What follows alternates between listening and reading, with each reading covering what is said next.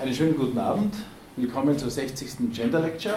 Mein Name ist Manfred Auer, die meisten kennen mich ja und meine Aufgabe ist es, die Moderation äh, zu übernehmen. Es ist die 60. Gender Lecture, das heißt natürlich, dass wir einen besonderen Gastvortragenden eingeladen haben und eine besondere Kommentatorin. Äh, Leonard Dobusch ist unser Gastredner heute, Professor am Institut für Organisation und Lernen äh, im Bereich Organisation. Er beschäftigt sich insbesondere in seiner Forschung mit dieser Frage der Offenheit von Organisationen, das das Thema äh, heute auch ist. Er ist nicht nur ein besonders engagierter Wissenschaftler, sondern auch zivilgesellschaftlich einigermaßen äh, stark engagiert. Ich möchte nur auf den Verein Momentum hinweisen, ähm, äh, auch auf eine Konferenzreihe mit demselben selben Namen, äh, wer sich dafür vielleicht interessiert. Ähm, das Thema äh, ist da, Offenheit äh, als Organisationsprinzip, Auswirkungen sozusagen auf Diversität äh, und auf die Frage der Exklusion. Das Thema wird nachher oder nach dem Vortrag wird Katharina Zangerle ähm, den Vortrag kommentieren. Katharina ist Projektmitarbeiterin am Institut für Organisation und Lernen und beschäftigt sich mit einem Projekt, dessen Titel ich mir leider nicht ganz merken kann, immer Kreativität und regulatorische Unsicherheit in der Musik- und Pharmabranche und im Moment besonders mit der Frage von Unsicherheit und Emotion oder Emotionalität. Äh, ja, aber zunächst der Vortrag und dann darf ich Katharina bitten für einen kurzen Kommentar. Bitte schön. Ja, äh, vielen Dank äh, für die Einladung, äh, heute hier diese Jubiläumslecture zu halten.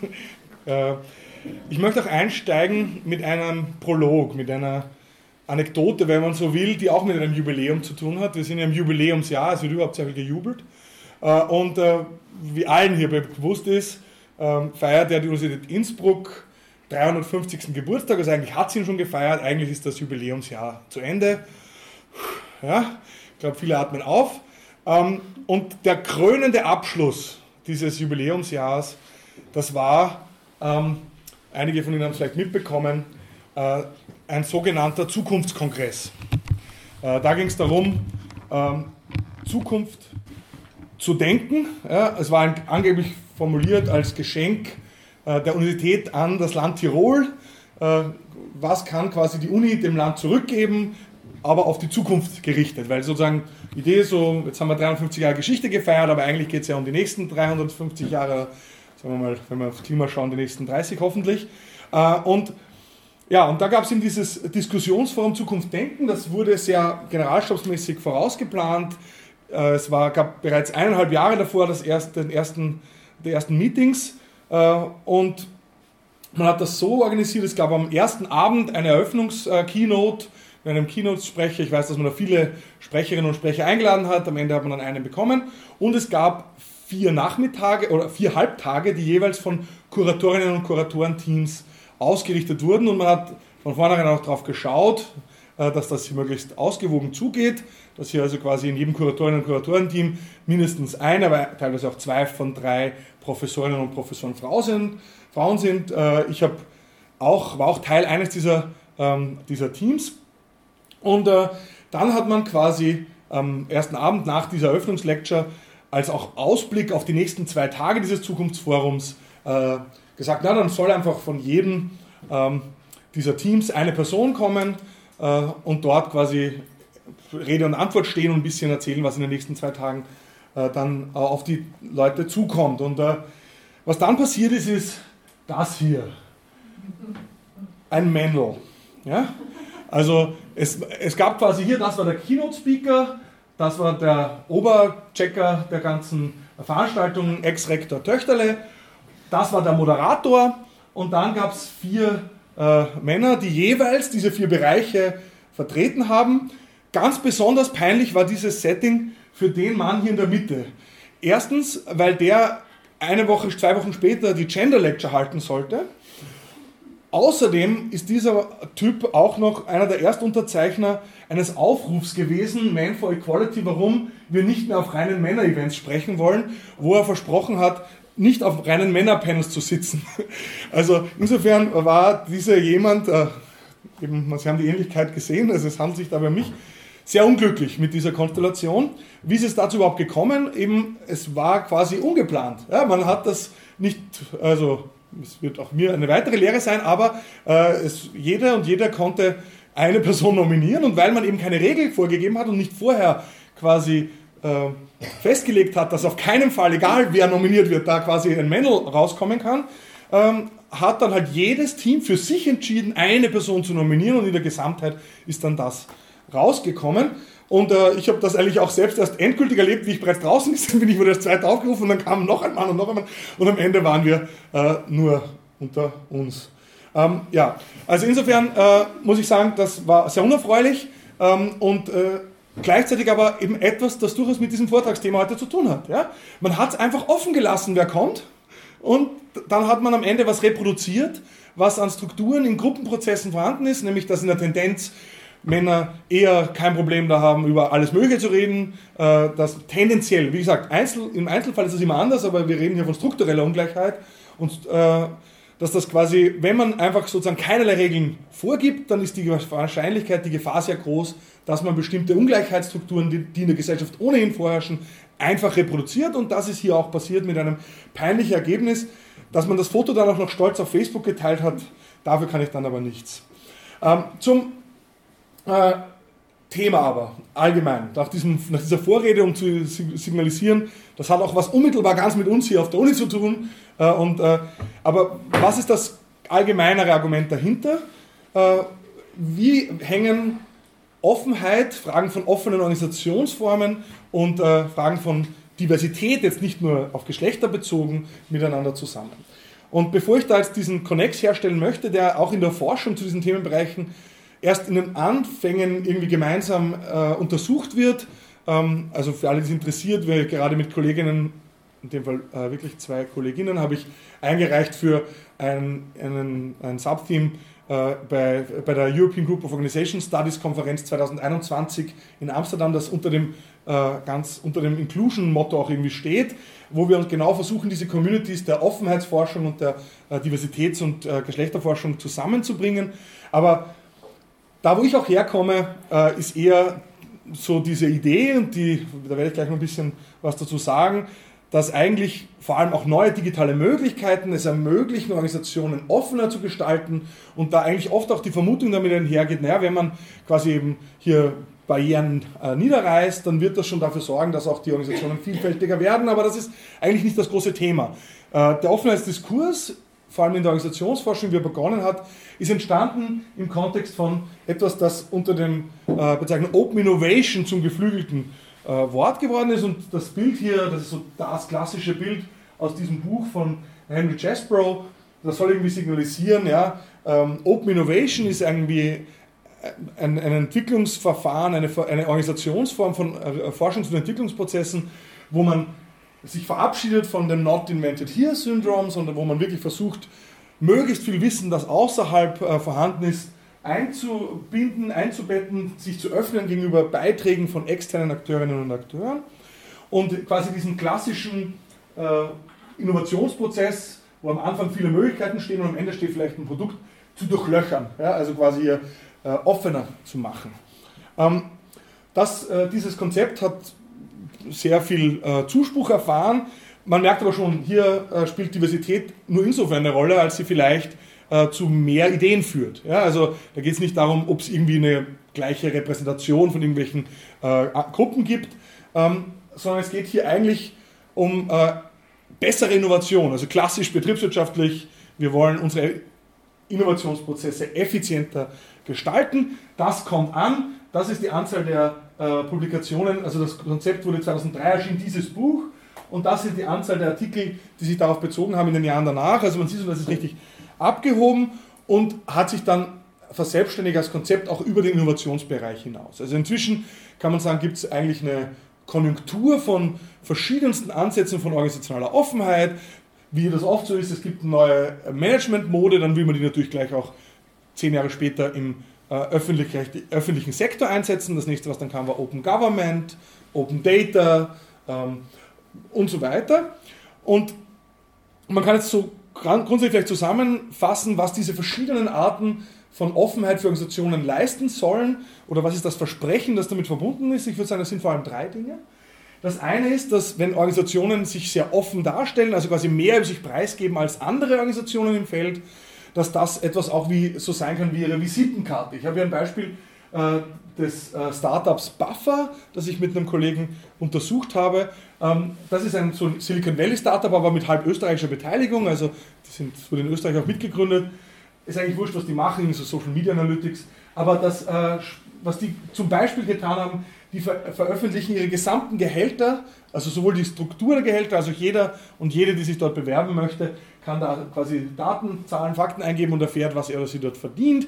Die stellen ihre Pitch-Decks online, die diskutieren auch Unternehmensstrategie am Blog. Das Ganze auch als Strategie herauf hervorzustechen aus dieser großen Masse an Startups und damit vielleicht auch ein bisschen äh, legitimer, glaubwürdiger zu erscheinen, gerade bei Startups, wo man nicht weiß, gibt es die in einem halben Jahr noch. Hier quasi sind wir besonders offen und es ist unsere Visitenkarte, dass wir besonders offen, vertrauenswürdig sind. Das Zweite, wo Offenheit eine große Rolle spielt, äh, ist für Organisationen ist als Werkzeug. Das, äh, klassische, der klassische Fall dafür ist Open Source Software. Die Idee ist hier, ich äh, entwickle nicht mehr alles bei mir, ich muss da auch nicht alles bezahlen, sondern ich nehme einen Teil von Software, der ohnehin nicht wettbewerbsdifferenzierend ist, den stelle ich unter einer offenen Lizenz zur Verfügung, sodass auch andere nutzen können. Aber gleichzeitig, wenn die dann etwas daran weiterentwickeln, profitiere ich auch wieder was. Also das ist nah an diesen Open Innovation Gesichtspunkten oder auch einfach nur, indem ich Software einsetze, die keine Lizenzkosten ähm, erfordert. Also Offenheit als Werkzeug, um Prozesse effizienter zu gestalten. Und das Dritte, was, was zunehmend auch im Kontext zum Beispiel von Corporate Social Responsibility äh, und, und ganz allgemein von Legitimitätsanforderungen in Unternehmen eine Rolle spielt, ist Offenheit auch als Haltung. Also ich will mich als offenes Unternehmen oder als offene Organisation auch präsentieren. Ich habe nichts zu verbergen, ich bin transparent, ähm, ich bin accountable, wenn man so schön äh, neudeutsch sagen will. Was damit schon einhergeht mit all diesen drei Punkten, aber auch ein bisschen mit dieser Forschung, die so in dieser Tradition von, von Chesbro ähm, gestartet wurde, ist, dass Offenheit eigentlich als Programm verstanden wird. Also als Programm für Organisationen, ein Programm, dem man sich verschreiben kann, das effizient ist, das aber nicht nur effizient ist. Also äh, hier vor diesem Publikum, äh, ich glaube, es gibt schon durchaus Parallelen zu etwas, was man zu der Unterscheidung, die es im Diversity-Diskurs gibt zwischen dem Moral Case und dem Business Case for Diversity. So ähnlich ist das bei Openness auch. Ja? Also es gibt quasi nur, dass man hier sagt, das ist unterscheiden nicht, sondern das, hängt, das fällt in eins. Ja, also wir haben den Business Case für Offenheit. Äh, Offenheit rechnet sich, es ist, macht dich legitim, es macht dich effizient und innovativ. Aber es ist auch noch, es macht dich auch noch transparent und accountable und Rechenschaft legt man ab gegenüber der Gesellschaft. Also Win-Win-Win. Ja, wir haben quasi einen Moral und einen Business Case für Openness, so ähnlich wie man das in der Diversity-Forschung kennt. Und eine der letzten ähm, Stränge, sowohl im Forschungsbereich ich würde sagen, es äh, oder eines der letzten Felder, wo Offenheit jetzt angekommen ist, in der, auch in der Management- und Organisationsforschung, ist das Feld von Open Strategy, offener Strategiefindung. Und das ist, glaube ich, deshalb hat es da am längsten gedauert, aber gerade deshalb passiert auch eine Menge, weil Strategie war eigentlich lange Zeit so die Domäne der Leitung, der Führung. Wir haben hierarchische Organisationen und Strategie, das wird im Top-Management gemacht. Ja, also mit Retreat oder auch hier in der Uni, Strategie, das macht das Rektorat, ja, vielleicht noch der Senat. Ja, aber äh, das ist schon ähm, äh, etwas, äh, das eigentlich nicht alle mit einbezieht. Und Open Strategy ist so der Ansatz zu sagen, na, vielleicht wird auch Strategie besser, wenn man äh, partizipativer vorgeht, wenn mehr Leute sich einbringen können. In Wirklichkeit schimmert da ein bisschen Erkenntnis aus 20 Jahren Strategieforschung durch, die sagt, ich sehe schon, wenn die im Retreat irgendwo vielleicht in Obergurgel was planen, aber wenn sie es dann äh, umsetzen wollen und die Leute nicht mitziehen, weil sie keine Ahnung davon haben oder sogar vielleicht überhaupt ihre, ihre Bedenken irgendwie schon von vornherein nicht berücksichtigt wurden, dann kann es mal sein, dass so eine Strategie schneller scheitert, als es einem lieb ist. Also auch hier gibt es durchaus einen Business Case für Open Strategy. Ähm, aber ähm, der zweite Grund, warum ich glaube, dass diese Open Strategy jetzt auch sehr boomt ist, und das merke ich, merke ich auch ein bisschen so an den Papern, die ich zu begutachten bekomme, ist, dass viele Probleme vor der nicht nur Unternehmen, sondern wir als Gesellschaft stehen auch einfach nicht mehr sich alleine lösen lassen, sondern da geht es auch oft darum, Strategiefindung auch mit Stakeholdern zu betreiben. Ja, also sogenannte Grand Challenges, auch jenseits des Klimawandels, erfordern einfach auch schon bei Strategiefindungsprozessen mit anderen zu kooperieren. Jetzt wird hier in der Literatur unterschieden zwischen zwei Dingen im Bereich von Open Strategy oder was in der Definition, wenn man so will, in einem der ersten Aufsätze dazu von Richard Whittington und Kolleginnen und Kollegen äh, er spricht davon, also das ist eine Übersetzung von mir, dass es, dass es bei Open Strategy um offene Formen der Strategiefindung geht, äh, mit mehr Transparenz nach innen und außen. Das ist hier wichtig. Open Innovation richtet sich ja nur nach die, an externe Beiträge. Open Strategy kann ich auch nach innen betreiben. Ich bin einfach, ich binde Leute ein, die einfach normalerweise von Strategieprozessen ausgeschlossen sind, sowie mehr Inklusion von internen und externen Akteurinnen. Also Transparenz und Inklusion wird in dieser Debatte sehr stark als die zwei Dimensionen von offenen Strategiefindungsprozessen verhandelt. Also was fällt da drunter in dieser Literatur? Das ist einerseits sowas wie Information, ich gebe mehr Information preis, als ich müsste, ich bin transparenter. Das merkt man in diesem ganzen Offenheitsdiskurs. Er ist immer relativ zu traditionellen Prozessen. Ich bin nicht absolut offen, ich bin offener als das herkömmliche Unternehmen. Ähm, es kann bedeuten, dass ich zum Beispiel Leuten um ihre Meinung frage. Auch hier spielen digitale Werkzeuge natürlich eine Rolle, weil man das dann vielleicht öfter machen kann. Das heißt, ich gehe vielleicht in einen Dialog mit diesen Stakeholdergruppen oder ich lasse sie vielleicht sogar mit bestimmen, abstimmen vielleicht sogar. Ja, aber da wird schon vorsichtig damit umgegangen. Also Richard Whittington hat in seinem Aufsatz zum Beispiel geschrieben, äh, diese Offenheit, also das muss jetzt nicht auch Demokratie bei der Entscheidungsfindung bedeuten. Also keine Sorge, Manager da draußen, ihr, habt ihr entscheidet, wo ihr Leute mitbestimmen lasst und wo nicht. Das ist, ist also nicht Mitbestimmung wie im klassischen äh, industriellen Beziehungen Kontext, wo Mitbestimmung eine gesetzlich verfasste Mitbestimmung ist, wo es einen Anspruch auf Mitbestimmung gibt. Nein, es ist quasi, wir laden dort Mitbestimmung, äh, zur Mitbestimmung ein und zur Transparenz, wo es uns sinnvoll, effizient, praktikabel erscheint. Ich möchte aber auch da sagen, das bedeutet nicht, dass, sich, dass, dass das folgenlos bleibt. Also auch in der Forschung sieht man durchaus Fälle, wo da, gibt, da werden die Mitarbeiterinnen und Mitarbeiter eingeladen zu diskutieren, Strategie, Unternehmensstrategie und dann haben sie so ein Werkzeug für so das Sammeln von Ideen und zum Diskutieren. Ja, und dann beschweren sich die Leute dort trotzdem über das Kantinenessen und das, da wird dann am meisten darüber diskutiert und nicht über die Unternehmensstrategie, weil es endlich ein Ventil gibt für Dinge, die offensichtlich schon lange irgendwie den Leuten unter den Nägeln brennen. Aber ich denke, wenn jetzt einige der äh, Zuhörerinnen und Zuhörer hier an Inklusion denken, dann denken sie jetzt nicht daran, in einem Online-Tool irgendwelche Sterne zu vergeben.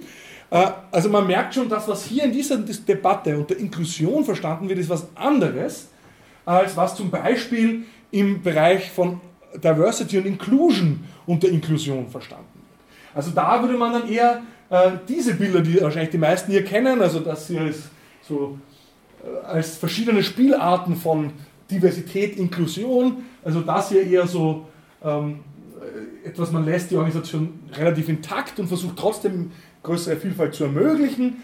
Hier eher so Inklusion in einem Verständnis, dass man sagt, die Organisation muss sich ändern, damit sie mehr Vielfalt ermöglichen kann.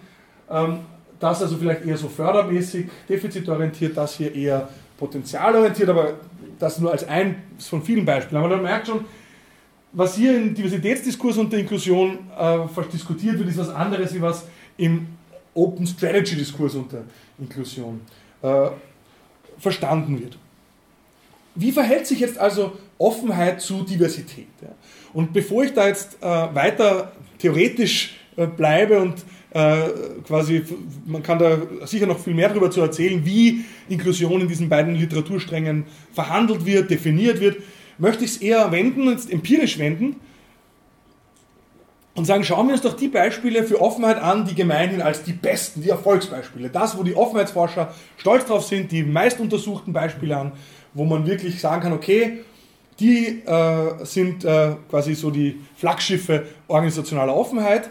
Wie es denn dort aussieht mit der Diversität, um so ein Gefühl dafür zu bekommen, äh, inwieweit geht Offenheit und Diversität einher miteinander oder inwieweit vielleicht nicht so sehr oder inwieweit vielleicht sogar äh, sich miteinander in, ins Gehege kommen kann oder in Konflikt geraten kann. Und das, das älteste Beispiel für Offenheit als Organisationsprinzip ist eben die bereits erwähnte Open Source Software.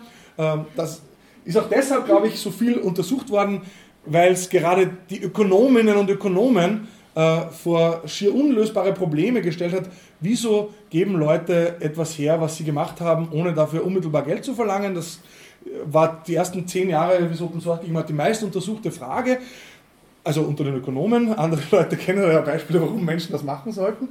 Aber, ähm, und wenn man sich jetzt anschaut, Open Source ist inzwischen wirklich angekommen in der Wirtschaft. Die meisten äh, von uns nutzen, ob sie es wissen oder nicht, in verschiedensten Kontexten Open Source Software. Jeder, der ein Android-Handy hat, hat ein Open Source Betriebssystem, aber äh, selbst unter der Haube von Apple ist ganz viel Open Source. Firefox als Browser, Open Source. Also es, es, es wird sehr viel genutzt, ob man es weiß oder nicht, auch die meisten Webserver laufen auf Open Source.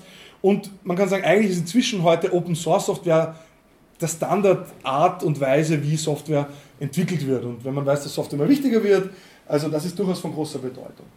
Ähm, wenn man sich jetzt aber anschaut, wie es mit der Diversität, und ich habe jetzt, ich, ich, wenn ich, ich spreche jetzt viel von Diversität, bei Open Source habe ich jetzt nur eine Zahl für Geschlechterverhältnnisse, äh, aber das kann auch daran liegen, dass für andere Zahlen noch schwieriger ist, das Ganze anzuschauen. Aber da gab es zum Beispiel die, eine der seriösesten Zahlen in diesem Zusammenhang ist eine Umfrage unter 5500 Open Source Entwicklern auf GitHub hat ergeben, dass 95% männlich sich identifizieren und 3% weiblich. Äh, wenn man sich anschaut, jetzt kann man sagen, ja klar, die ganzen Entwickler sind halt nur Männer, ja? aber wenn man weiß, wie schaut es aus bei den hauptberuflich beschäftigten Entwicklerinnen und Entwicklern, zumindest in den USA, dann sind da 20% der professionellen Entwicklerinnen und Entwickler weiblich. Ja? Also natürlich gibt es dann Bias, aber wenn man sich anschaut, ist das doch eigentlich erstaunlich. Open Source, jeder kann mitmachen und jede, oder eben doch nicht. Auf jeden Fall sieht man hier, dass quasi die, der, der Bias, dass mehr Männer Software entwickeln als Frauen, bei Open Source noch viel ausgeprägter ist. Und das ist jetzt nicht, das ist jetzt eine Studie, es gibt, ich kenne nur solche, die das bestätigen und in eine ähnliche Richtung. Dann kann man sagen, na gut, das ist halt wirklich Hardcore-Technik und wer weiß, woran das liegt. Es gibt schon Ideen, ich werde auch was dazu sagen. Aber das ist halt Coden, ja, also da verstärken sich halt vielleicht äh, gesellschaftliche Tendenzen. Wie sieht das mit anderen Bereichen aus, die nicht so stark äh, quasi von vornherein schon einen Gender Bias ausweisen? Und das bringt mich zum zweiten Beispiel. Und ich bitte jetzt alle, die, die hier kenne, die schon bei meiner Antrittsvorlesung äh, dabei waren, ein bisschen um Entschuldigung, da wird sich jetzt ein bisschen was wiederholen. Ähm, das ist ein Fall, zu dem ich selbst sehr viel geforscht habe, das ist die Wikipedia. Ja, die Wikipedia ist ja, ein, wahrscheinlich, es ist, es weiß ich sogar eine der meistgenutzten Webseiten im Internet. Sie ist übrigens die einzige nicht kommerzielle gemeinnützige Webseite unter den meist, 100 meistbesuchten Seiten im Netz. Und nicht nur unter den 100 meistbesuchten, sie ist auch unter den 10 meistbesuchten Seiten im Internet, fast überall auf der Welt, wo sie nicht gesperrt wird, wie in China oder in der Türkei. Äh, und die äh, Wikipedia, äh, das wissen sicher die meisten hier, die lädt ja alle ein dazu, an ihr mitzuwerken und mitzuschreiben, also sei es Fehler zu korrigieren, Artikel zu schreiben und so weiter. Auf der Webseite, auf der Startseite der Wikipedia steht da die freie Enzyklopädie, der Free Encyclopedia that anyone can edit, also an der jeder und jede mitschreiben kann. Ja, also offen für alle, grenzenlose Offenheit. Und da ist man auch sehr stolz drauf und da wird auch, das wird auch an jeder Gelegenheit betont. Ja, also man will ja auch die Weisheit der vielen nutzen äh, das soll auch, man will besonders, man braucht auch viele Leute, weil der Artikelbestand ständig wächst. Und äh, natürlich, wenn die Anzahl der Artikel wachsen, dann müssen, braucht man mehr Augen, die darauf schauen, ob da eh noch alles stimmt, ob das noch aktuell ist und so weiter. Da, und natürlich ist der Anspruch, eine Enzyklopädie zu machen. Und eine Enzyklopädie will ein Verzeichnis des Weltwissens erschaffen. Und jetzt wissen wir, in der Vergangenheit, äh, Diderot und so, waren Enzyklopädien, waren das Männer, die das geschrieben haben. Dann gab es aber professionelle Redaktionen und das hat sich eigentlich ein bisschen aufgeweicht. Also bei der Enzyklopädie Britannica oder auch selbst noch bei der CD-ROM-Enzyklopädie von Microsoft Encarta, da gab es Redaktionen und die waren dann, ich habe jetzt da keine Zahlen, aber die waren jetzt nicht sehr einseitig. Aber hier könnte man sagen, umso besser, hier kann jeder mitschreiben und jede, also können endlich auch Minderheiten ihre Spezialthemen schreiben, können ähm, ja, Frauenthemen über die schreiben, die vielleicht mehr interessieren, aber auch alle können zu allem schreiben, solange es enzyklopädisch relevant ist. Ja gut, äh, wie sieht es jetzt aus? Ähm, es sieht so aus, äh, dass quasi in der Wikipedia es ähnlich wie bei der Open Source Software ist. Äh, wir haben hier äh, einen sehr starken Männerüberhang unter den Beitragenden. Äh, man kann sagen, die, die Zahlen variieren da. Auch das liegt natürlich auch daran, dass bei der Wikipedia ein großer Teil unter Pseudonym mitschreibt. Das heißt, man kann jetzt, man muss sein Geschlecht nicht angeben und viele können auch, man kann einfach nur mit einer ähm, äh, IP-Adresse äh, mitschreiben. Es gibt regelmäßig Befragungen, wo nach dem Geschlecht gefragt wird. Da kommt raus, so zwischen 9 und 12 Prozent der Autorinnen und äh, der Autoren sind weiblich, äh, selbstidentifiziert zumindest. Äh, es gibt dann eine Studie von Benjamin McCohill und anderen, die haben gesagt, naja, es gibt auch einen Geschlechterbias beim Beantworten solcher Studien. Äh, also äh, schätzen wir das mal hoch, also nämlich auf so 15 bis 20 Prozent. Das ist aber sozusagen hochgeschätzt. Also und das betrifft jetzt natürlich nicht alle Wikipedia-Sprachversionen, äh, vor allem in der deutschsprachigen und in der englischsprachigen sind wir aber mit so zwischen 10 und 20 Prozent gut dabei. Das ist ungefähr die Anzahl der weiblichen Autoren in der Wikipedia. Da bei der Wikipedia wissen wir natürlich auch was über andere Diversitätsdimensionen. Da wissen wir zum Beispiel, dass auch Artikel in afrikanischen Stra äh, Sprachen primär von äh, Leuten aus der Diaspora im Global North geschrieben werden. Also man sieht also quasi, dass diese Diversitätsproblematik erstreckt sich jetzt nicht nur auf das Geschlecht, die erschlägt sich in der Wikipedia auf verschiedenste Aspekte. Ähm, also betrifft äh, auch quasi wer, also man könnte sagen, selbst hier eine quasi postkoloniale Geschichtsschreibung wird hier eigentlich dann wieder auch fortgesetzt, wenn quasi wieder eigentlich aus den äh, früheren Kolonialherrenländern dann wieder die Artikel vor allem geschrieben werden über die ehemaligen Kolonien. Das haben wir da auch. Ähm, aber sozusagen ich, den Fokus möchte ich hier in der äh, Gender Lecture dann äh, doch stärker auf das Thema, äh, warum schreiben da so wenig Frauen mit. Ähm, Jetzt könnte man sagen, vielleicht liegt das daran, dass einfach das so quasi, ja, das ist halt dieser Internetkultur entstanden, aber je mehr Leute ins Netz kommen, umso mehr wird sich das Problem von alleine lösen. So ähnlich ist es ja auch auf der Uni. Man, äh, heute habe ich es, glaube ich, erst wieder irgendwo im, gelesen oder im Radio gehört oder gestern. Ähm, wenn wir so weiter tun, äh, der Anzahl der weiblichen Professoren Professoren an der Uni steigt ja mit 0,7% pro Jahr. Wir haben also in bereits 35 Jahren Parität, wenn wir so weiter tun. Ja?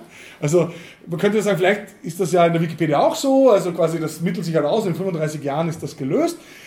Problem ist aber, der Schwarm schrumpft. Also seit 10 Jahren stagniert oder sinkt sogar die Anzahl der aktiven Wikipedianerinnen und Wikipedianer. In der deutschsprachigen Wikipedia sind heute circa halb so viele aktiv äh, regelmäßig aktiv wie vor zehn Jahren. Das Ganze aber noch dazu bei gestiegenem Artikelbestand. Also eigentlich ist es sogar, könnte man sagen, wenn es so weitergeht, ist eher, wird, es stirbt eher die Wikipedia, bevor es Geschlechterparität gibt. Äh, man muss sagen, letztens hat es sich ein bisschen stabilisiert, aber ähm, ja, also es ist nicht so, dass das von alleine gelöst werden wird. Ja? Äh, jetzt ist das die Frage. Jetzt haben wir das mit einer Organisation zu tun, die eigentlich, also haben wir es mit einer Organisation zu tun, mit einer Community, die irgendwie in einem Verhältnis auch zu einer formalen Organisation steht. Aber wenn man sich anschaut, wie stark die Wikipedia als Community durchreguliert ist, wie viele Regeln es da gibt, wie schwer es ist eigentlich heute in der Wikipedia überhaupt einen Artikel unterzubekommen, äh, dann glaube ich, ist es schon durchaus angemessen, hier von einer Organisation zu sprechen, die sich eigentlich Offenheit auf ihre Fahnen äh, schreibt, ganz groß auf der Startseite seit ihrer Gründung, die auch eigentlich prinzipiell jeden und jeden äh, mitschreiben lässt, die aber daran eigentlich ziemlich grandios scheitert an diesem Anspruch. Und das machen die ja nicht, weil sie, äh, weil sie das nicht wollen. Im Gegenteil, die formale Organisation hinter der Wikipedia, die Wikimedia Foundation, versucht seit zehn Jahren fast schon verzweifelt daraus dagegen zu tun. Es gibt äh, das, äh, ich war selbst auch bereits auf Wikimedia Diversity äh, Konferenzen, wo man versucht, das einzufangen. Es gibt äh, zahllose Initiativen. Wo, wie kann man das, das also ein bisschen erklären? Also bevor ich jetzt nochmal aufs auf, aufs Wikipedia-Beispiel zurückkommen möchte, nochmal einen Schritt zurück. Wie kann man sich das theoretisch erklären, was da passiert? Ja? Und eine theoretische Erklärung, die auch deshalb hier ich stark machen möchte, weil sie wieder Bezüge auch zu Erklärungen aus der Diversitätsforschung aufweist, ist die Frage, ob wir es hier vielleicht mit so einer Art paradoxen Performativität von Offenheit zu tun haben. Und paradoxe Performativität ist mein unzureichender Versuch, einen Begriff von Sarah Ahmed zu übersetzen, die von ähm, Non-Performativity of Diversity äh, schreibt. Äh, also konkret schreibt sie, ähm, dass also sie, bezieht, sie, sie, führt diesen Begriff Non-Performatives ein und äh, sie meint damit, dass gerade Organisationen, die oft, die, die, quasi ständig betonen, wie divers sie nicht sind äh, oder die sich Diversität ganz äh, groß auf ihre Fahnen heften, dass die dann oftmals glauben, indem sie das propagieren und, und proklamieren, haben sie es eigentlich schon die Hälfte, die Hälfte der Miete. Ja?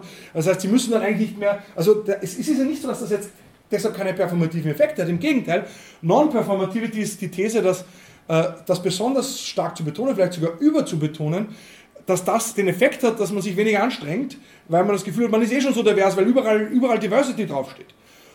Und die Frage ist, ist nicht vielleicht das bei Openness sogar das sehr verwandt, sehr ähnlich, dass man, dass gerade Organisationen, die sagen, ja, darf ja jeder mitmachen. Also wenn die nicht mitmachen, ist vielleicht deren Schuld. Also was machen wir falsch? Können wir offener sein als offen für alle?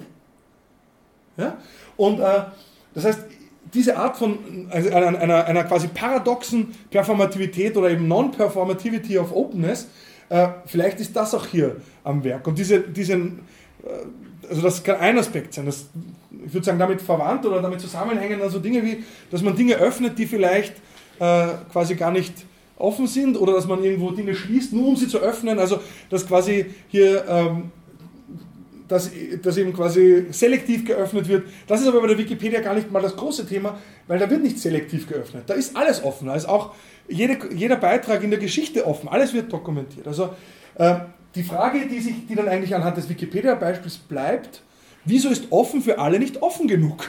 Also was, wo, wo, woran hakt es da? Und ähm, die These, die ich hier in den Raum stellen möchte, ist, weil wir es da wahrscheinlich mit so etwas zu tun haben, was man exkludierende Offenheit nennen sollte. Weil die Offenheit selbst, wenn man quasi so grenzenlose Offenheit selbst äh, exkludierende Effekte haben kann. Und dessen muss man sich bewusst sein, gerade wenn man eigentlich offen sein will und offen im Sinne von nicht irgendwie offen, weil das ist die Wikipedia natürlich, sondern offen und inklusiv, man könnte vielleicht sagen inklusiv offen. Also inklusiv im Sinne von eben nicht gesellschaftliche Spaltungen eins zu eins zu reproduzieren.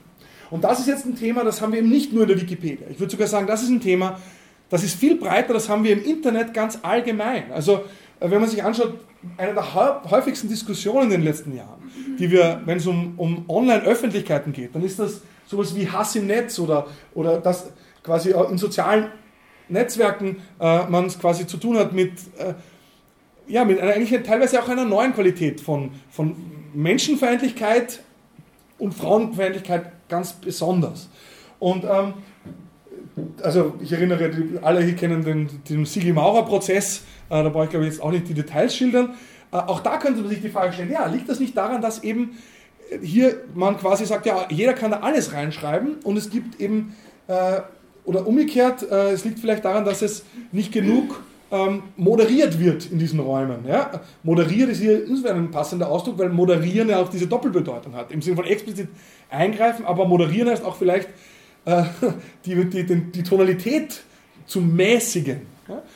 Jetzt könnte man äh, sagen, naja, liegt vielleicht nur daran, weil das alles anonym ist. Ja? Also das signalisieren dann solche Bilder. Also jeder, immer wenn es ums Internet geht, sitzen Leute in Hoodies. Ich meine, da kennt man ja fast noch das Bild, aber das ist sozusagen das Standard-Symbolbild für Internetböslinge. Und, ähm, äh, und das ist halt quasi ähm, der, der, erste Reflex. Und zum Beispiel in Österreich hat äh, die noch alte Kurzzeit-Bundesregierung äh, ja vorgeschlagen, deshalb ähm, eine quasi Art ähm, Klarnamenspflicht im Netz einzuführen. Äh, ich glaube, dass das wirklich also als erstens, alle, die schon mal auf Facebook waren, wissen, dass das nichts bringen kann. Da sind die Leute alle mit Klarnamen und liken trotzdem und, und, und, und beschimpfen sich aufs Derbste. Aber es gibt auch äh, Forschung dazu von Organisationsforschungskollegen äh, und Kolleginnen aus der Schweiz. Die Kollegin Katja Rost und ihr Team hat auf einem sehr großen Datensatz, äh, da ging es um ein äh, Forum für ähm, äh, öffentliche Petitionen. Und hat, hat, dort, und da konnte man entweder als Pseudonym beitragen oder unter Klarnamen und hat angeschaut, wer war aggressiver, ja, wer, hat sich, wer war ausfälliger in der Diskussion. Und rausgekommen ist, dass sogar die Leute, die nicht anonym beigetragen haben, statistisch signifikant aggressiver waren. Also selbst kann man sagen, okay, bei großen Fallzahlen ist alles signifikant und wir verlassen uns nicht auf Signifikanzniveaus. Aber selbst wenn, es ist also nicht eindeutig, dass hier Anonymität das Problem löst. Im Gegenteil, Sie erklären sich das mit Social Norm Enforcement, dass diese Leute, die im Internet so ausfällig beschimpft werden, dass die der Meinung sind, damit ja gesellschaftlich geteilte Werte zu verteidigen. Und das wirkt umso besser, je mehr ich das unter meinem Klarnamen mache. Also quasi, wenn ich ihn schon beschimpfe unter Klarnamen, das hilft noch besser dabei, eine gefühlte Normverletzung zu sanktionieren. Was eher ihm helfen würde, ist eben, und das kennen wir aus den gut funktionierenden Zeitungsforen, die es online noch gibt, dass halt stark moderierend eingegriffen wird. Das ist ein Screenshot aus, einem, aus dem Online-Forum von Zeit Online. Da, wird, da werden halt konsequent Beiträge entfernt, transparent zwar, da steht dann, dieser Beitrag wurde entfernt, weil er die Gemeinschaftsstandards verletzt. Ja, und dann ähm, geht es da halt weiter. Äh, aber sozusagen ohne diese Moderation kommt man eigentlich nirgends aus.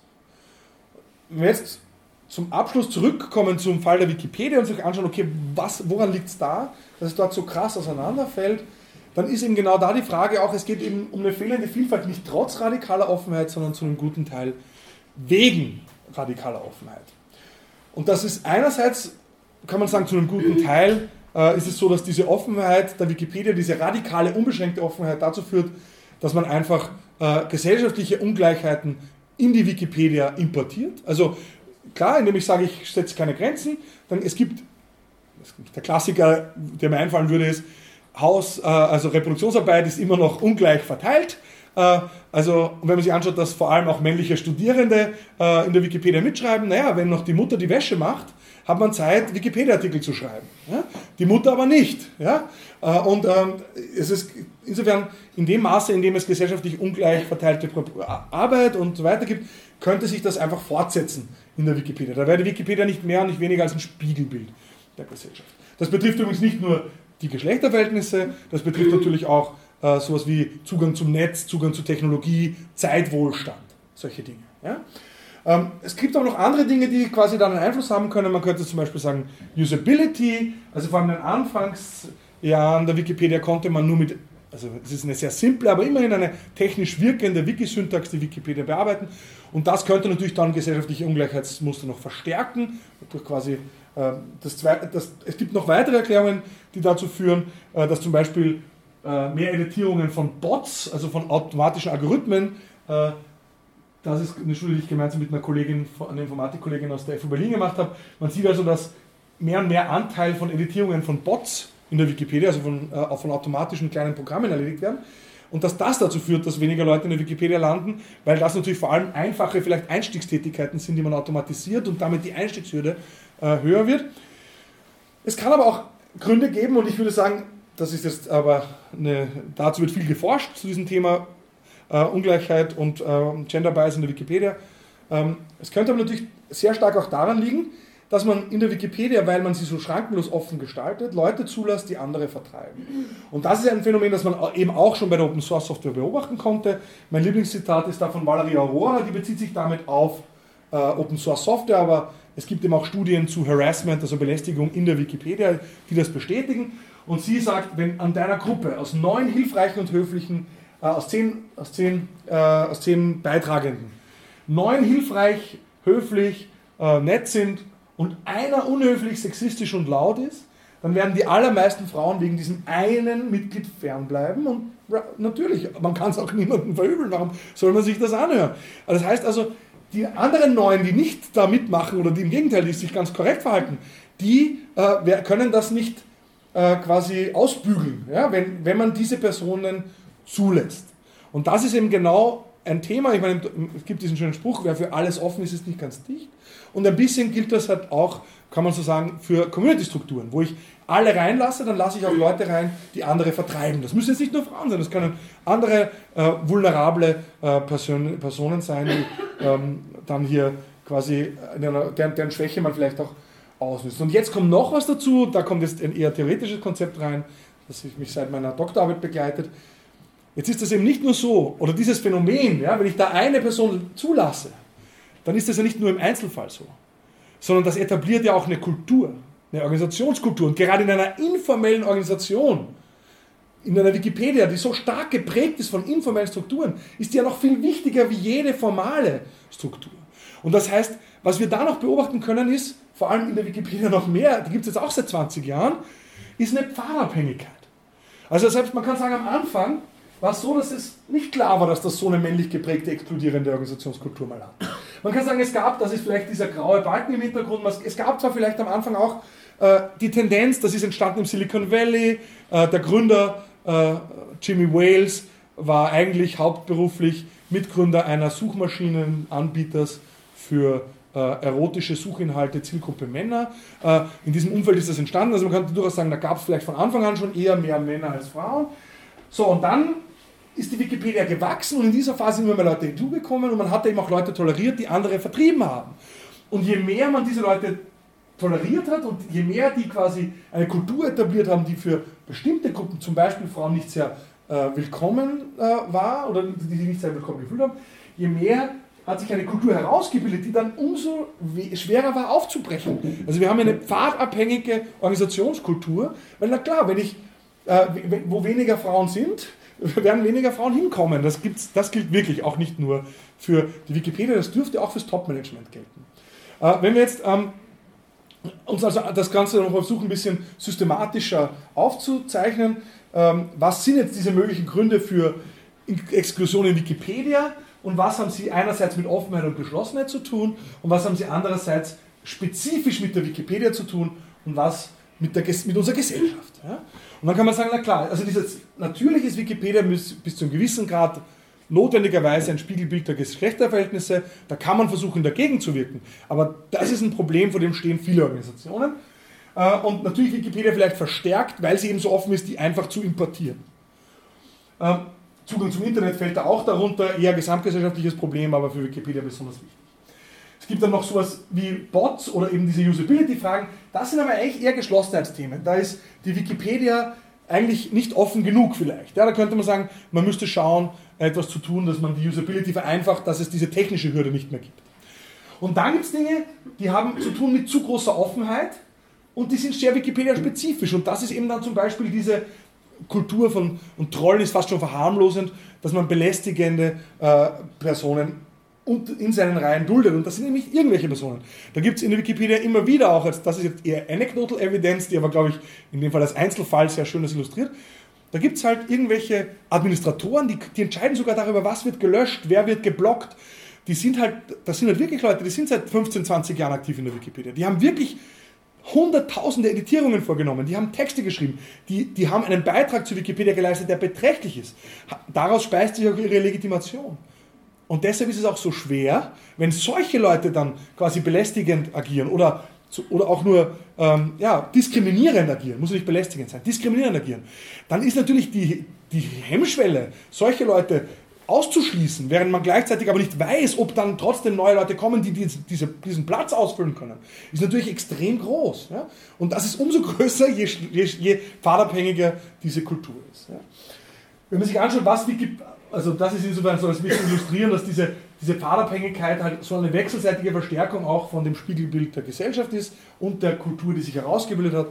Und dass es deshalb auch so schwer ist, obwohl die Wikipedia inzwischen 100 Millionen Euro an Spenden auf der hohen Kante hat und immer wieder Geld ausgibt, um da versucht zu erkennen, warum das bislang kaum gelingt. Was hat die Wikimedia, also die, diese gemeinnützige Organisation hinter der Wikipedia in den letzten Jahren getan, um hier Wikipedia, auch dieses, diesen, diesen Rückgang auch an Editoren aufzuhalten und die Wikipedia diverser zu machen? Man hat hier sehr viel getan.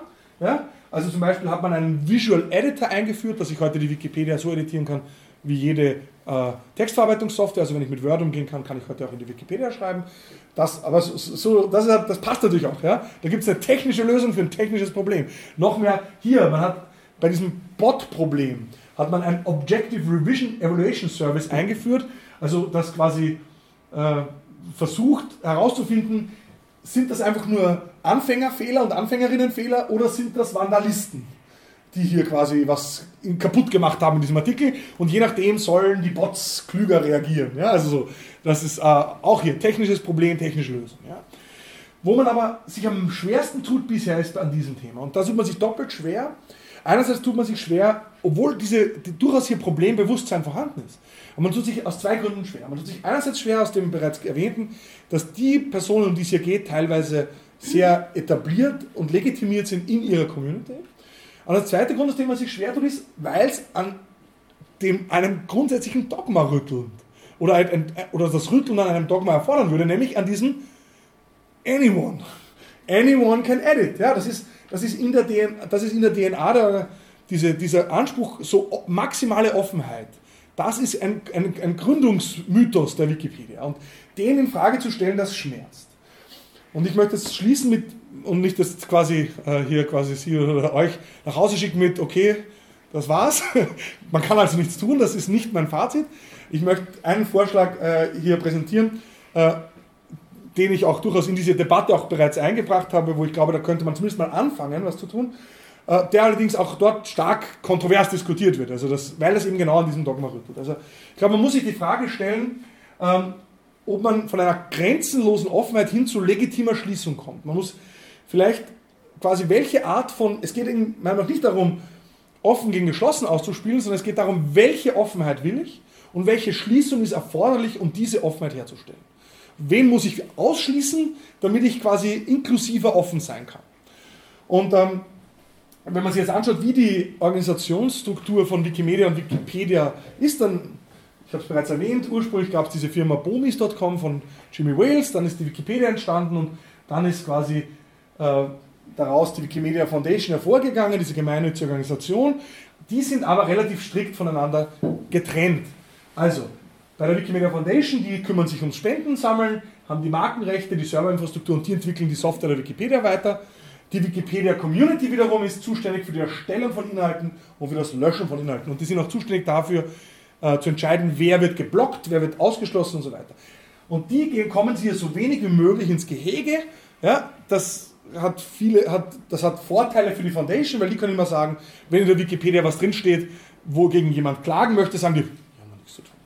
Das ist die Community. Die macht das unter sich aus. Also die will maximal, das heißt auch kaum, kaum, kaum Ansprüche an die Foundation, hier Inhalte irgendwie zu ändern. Äh, gleichzeitig ist die Community unabhängig und hat ein Gefühl von Autonomie. Gleichzeitig ist es nicht so, dass die Community, das klingt immer so schön, Community, so egalitär. Ja? das stimmt sowieso nie. Also in den meisten Communities gibt es krasse informelle Hierarchien. Die Leute, die mehr beitragen, Klammer beitragen können, äh, sind die, die mehr Einfluss haben. Wir haben eine sehr ungleichheitsverstärkende Meritokratie häufig in, äh, in Gemeinden, in Communities, auch in digitalen wie in Offline-Communities. Das ist, da ist gar kein großer Unterschied. Äh, in der Wikipedia ist eigentlich das Angenehme, weil das, dadurch, dass das eben alles in Software vercodet ist, sind diese informellen Hierarchien formalisiert, also nicht im Sinne von rechtsverbindlich, aber im Sinne von Zugriffsrechten auf der Wiki-Software. Und dann kann man das schon anschauen, das sind die Nutzungsrechte in der deutschen Wikipedia. Also so viele Hierarchien gibt es in den wenigsten Unternehmen, äh, so, eine, so viele Hierarchie-Levels. Ja? Und äh, wenn man sich jetzt fragt, wo sind eigentlich diese Anyone, um die es da geht, das sind die hier. Das sind die nicht angemeldeten Benutzerinnen und Benutzer. Also ich muss in der Wikipedia nicht mal angemeldet sein und kann da schon rumfuhrwerken. Und ich glaube, wenn man quasi diese problematisch offene Exklusion, wenn man da dran will, dann muss man, glaube ich, diese Arbeitsteilung zwischen Foundation und Community, diese strikte Trennung, das machen die Organisation, formale Organisation, das macht die Gemeinschaft, die macht sich das unter sich aus. Ich glaube, das muss man aufbrechen und da muss man sich was überlegen. Ich glaube, man muss die näher zusammenführen. Ich glaube, es braucht etwas, was es in Wirklichkeit in jedem drittklassigen Zeitungsforum auch gibt. Es braucht professionelle, hauptamtliche Community Managerinnen und Manager, die auch über Rechte verfügen, wen zu blocken, die, keinen, die jetzt nicht unbedingt Texte schreiben müssen, das ist nämlich noch ein ganz großes Tabu, äh, dass nur ehrenamtliche Texte schreiben, ist ja auch okay, kann ich auch verstehen. Crowding-out-Effekte kennen wir alle. Wir wissen, wenn man quasi Dinge bezahlt, die vor ehrenamtlich erledigt werden, dann werden sie nicht mehr gut erledigt und die Ehrenamtlichen brechen weg. Aber Community Management ist einfach etwas, das gerade bei einer Community, die so groß ist, so einflussreich ist, so wichtig für öffentlichen Diskurs, ist eigentlich absurd, dass wir da keine hauptamtlichen Leute haben. Und was noch dazu kommt, in ganz vielen anderen Kontexten kann man immer sagen, ja, wer soll denn das alles bezahlen?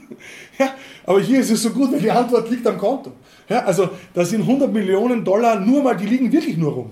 Und äh, quasi in Wirklichkeit weiß man eh nicht genau, wie kann man diese Spenden, die für die Wikipedia quasi da immer eingesammelt werden, wirklich in die Wikipedia zurückgeben und nicht nur, indem man die Software außenrum entwickelt. Ja? Also eigentlich könnte man sagen, ähm, dass man das nicht macht, liegt wirklich nur noch an einer Ideologie von Offenheit, die, die, die eben nicht versteht, dass quasi grenzenlose Offenheit äh, exkludierend sein kann. Das bringt mich zu meinem Fazit. Offenheit als Organisationsprinzip führt nicht automatisch zu mehr äh, Diversität. Ich würde sogar sagen, im Gegenteil, kann sogar Diversität feindlich sein. Weil grenzenlose Offenheit nicht offen genug ist. Ich danke für die Aufmerksamkeit und ich freue mich auf das Referat von der Katharina.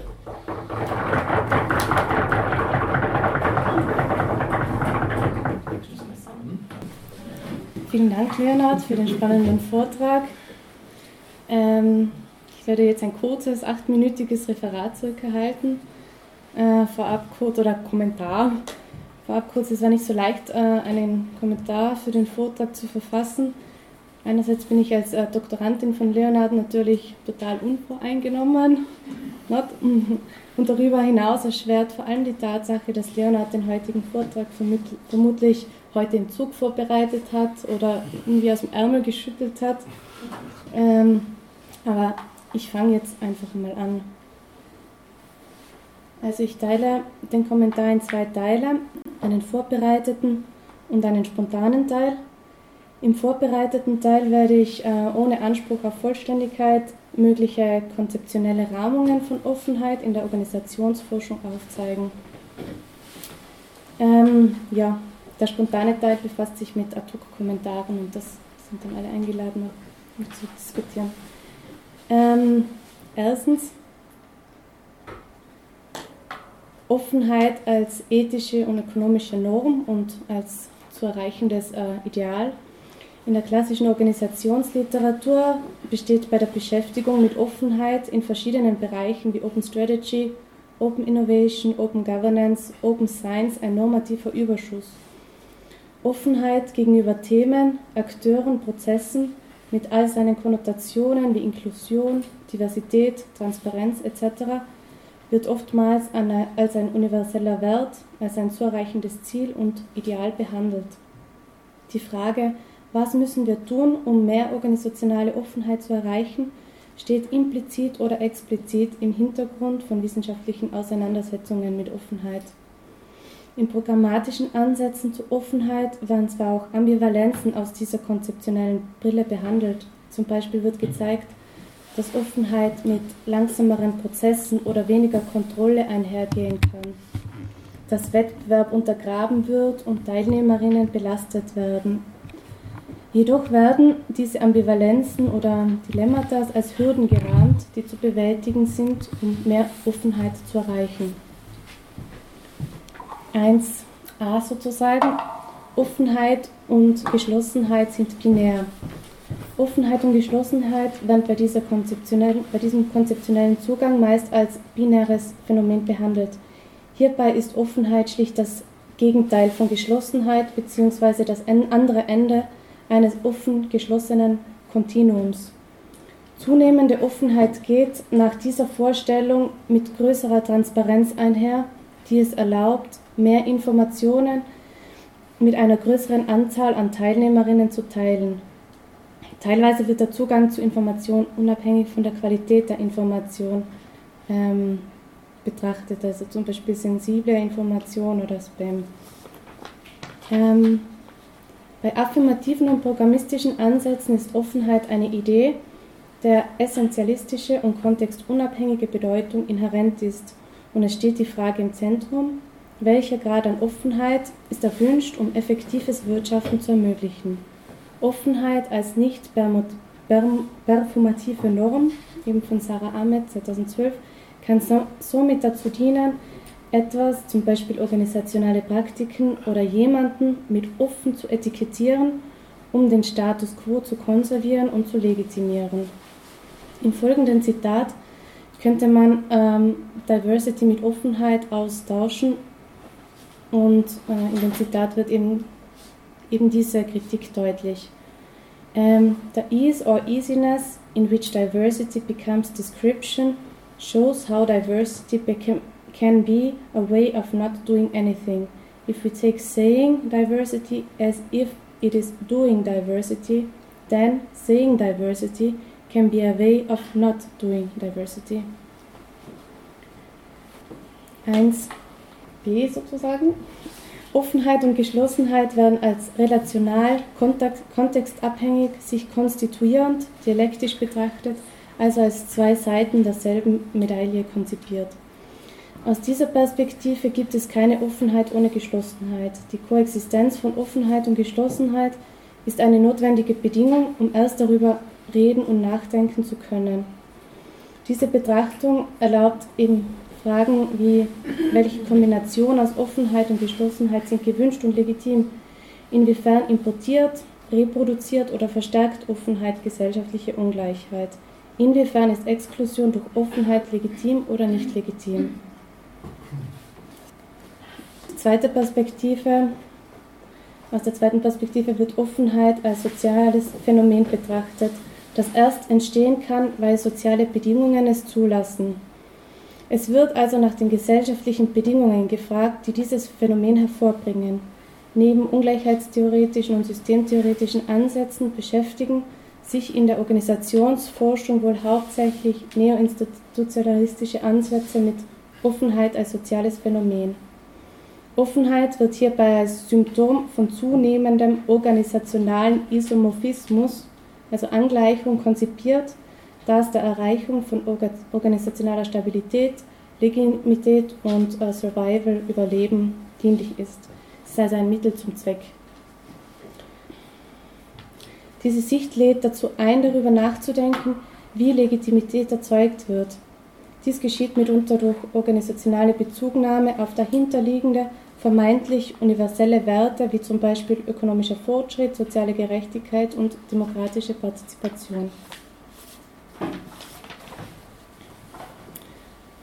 Ähm, dann bei diskurstheoretischen Ansätzen ist Offenheit als Diskurs und ein Verbund von diskursiven Praktiken konzipiert, die Subjekte konstituieren und mit ambivalenten Effekten für diese einhergeht.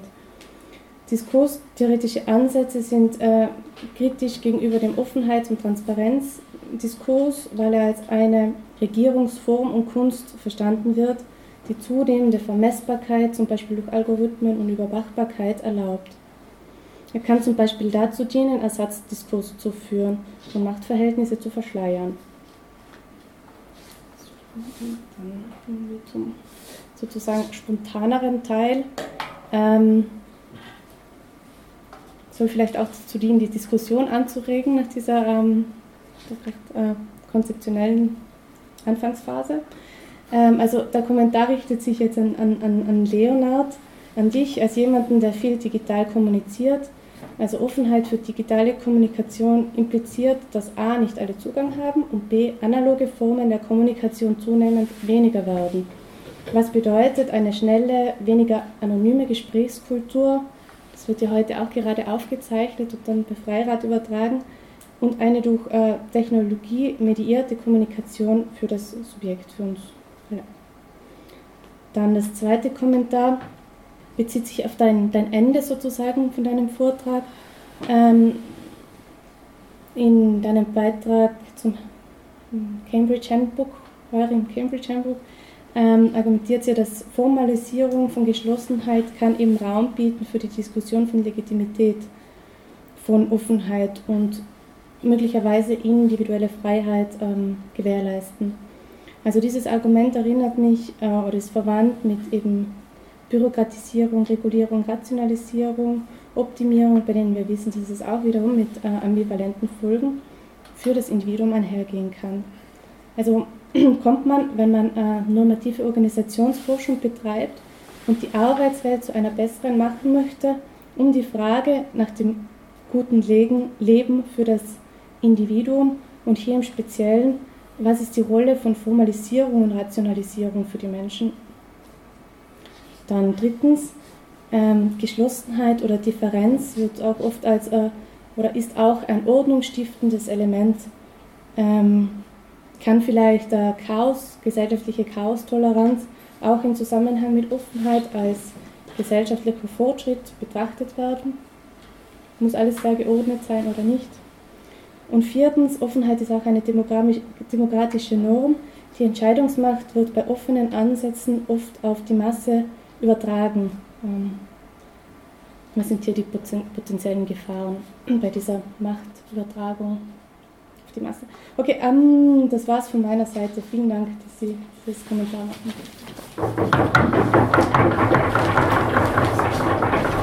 Okay, vielen Dank Katharina, vielen Dank Leonard. Ihr bleibt beide bitte da und äh, wir sozusagen die, die Diskussion, Fragen bitte.